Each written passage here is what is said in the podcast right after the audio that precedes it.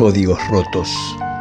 La siesta en que llegó la autoridad policial y llevó a todos detenidos dañó la convivencia barrial. Algo se rompió ese día y no fueron vidrios de ventanas ni focos de luz. Fue en el interior de cada niño. Ningún vecino había hecho una denuncia policial por jugar a la pelota en la calle hasta esta vez. Cada partido comenzaba después de la escuela, un rato después de almorzar. La panza llena nunca fue obstáculo. Se corría, se gritaba, se festejaba y de tanto en tanto también se peleaba. Pero los códigos se respetaban y el que pateaba lejos debía ir a buscarla. Tampoco ninguno podía irse de la cancha de cemento hasta que el partido termine, aún perdiendo por goleada o ante llamadas amenazantes de madres enojadas.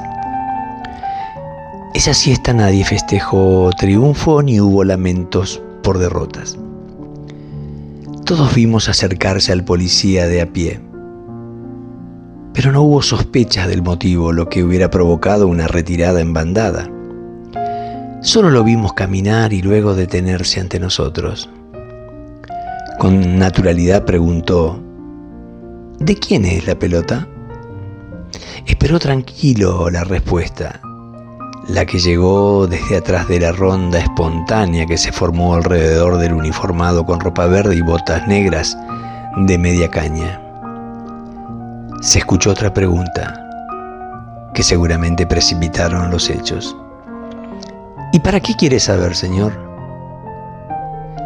El policía no toleró ser interrogado. Estiró la mano y antes que surgieran dudas, dijo cortante, deme la pelota. Ella estaba bien guardada abajo el brazo de quien preguntó y el grupo lo miró dubitativo, casi esperando que no se la entregue.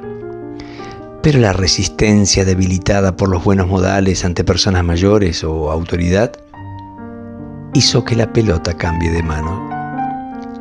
Y sin más protocolo, el policía agregó, me va a tener que acompañar.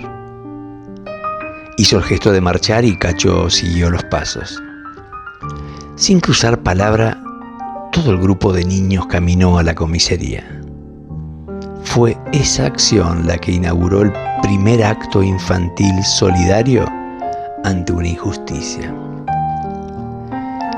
La comisaría quedaba cerca, pero nadie la conocía por dentro.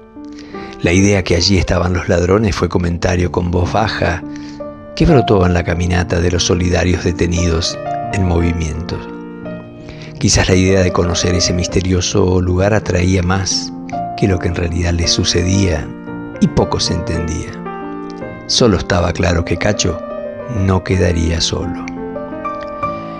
El ingreso por la ancha puerta principal de la comisaría produjo el efecto de sentirse importantes al fin y al cabo era una detención diferente, especial, la de jugadores de fútbol callejeros que caminaron pacíficamente sin amenazas de huida ni controles severos.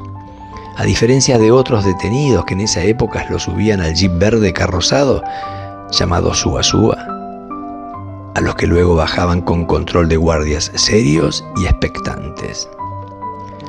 De a uno fuimos declarando nombre, apellido, dirección y teléfono de la casa poco tiempo pasó hasta la llegada de los primeros padres, que también se hicieron responsables de llevar a los chicos que no se les pudo avisar a la familia. Lamentablemente para el grupo de niños, ante las expectativas desplegadas, nadie vio ladrones ni asesinos. Solo pudieron verse algunas rejas de grueso hierro, celdas sin huésped, a lo largo de un pasillo que una puerta entreabierta del amplio hall principal permitió observar. Ya en el barrio, entre comentarios, risas y chistes, después de tomar la leche de la tarde sin fútbol, se hizo una ronda en la esquina donde nació un debate áspero alrededor de la gran duda. ¿Quién habrá llamado a la policía? Las hipótesis coincidían con el nombre del vecino pero no hubo acuerdo en qué hacer para vengar el despropósito de denunciar por ruidos molestos. Se pensó en rayar con carbón la pared blanca de la siempre bien pintada casa de la esquina, o tocar timbres todas las siestas y salir corriendo. También se barajó la idea de desinflarle las ruedas al reluciente Fiat 1500 color crema que habitualmente estacionaba cerca de la esquina y que obstruía el arco. Surgían otras ideas cargadas de bronca hasta que don Fuentes, el supuesto denunciante, salió con su seriedad a cuesta al porche de su casa. Contempló el paisaje barrial, se acercó a su Fiat y miró el interior sin abrir las puertas. Con anteojos anchos y cuadrados, su cabeza prominente de pelo canoso peinado hacia atrás, que siempre lo hizo parecer más anciano, con camisa a cuadros de manga corta, se detuvo luego cerca de la ronda de chicos. Las miradas se cruzaron mutuamente y desde el centro mismo del grupo donde se tramaba la peor venganza, se escuchó un tuene y claudicante Buenas tardes, don Fuentes.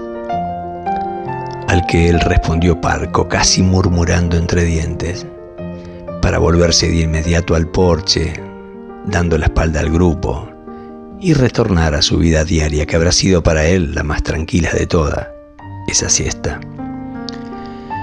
Al otro día la pelota de goma volvió a picar en el cemento y no dejó de hacerlo en invierno y verano, con sol, lluvia, frío calor golpeando algunas puertas y a veces rompiendo ventanas con vidrios y rogando a los autos escasos que circulaban que no la pise.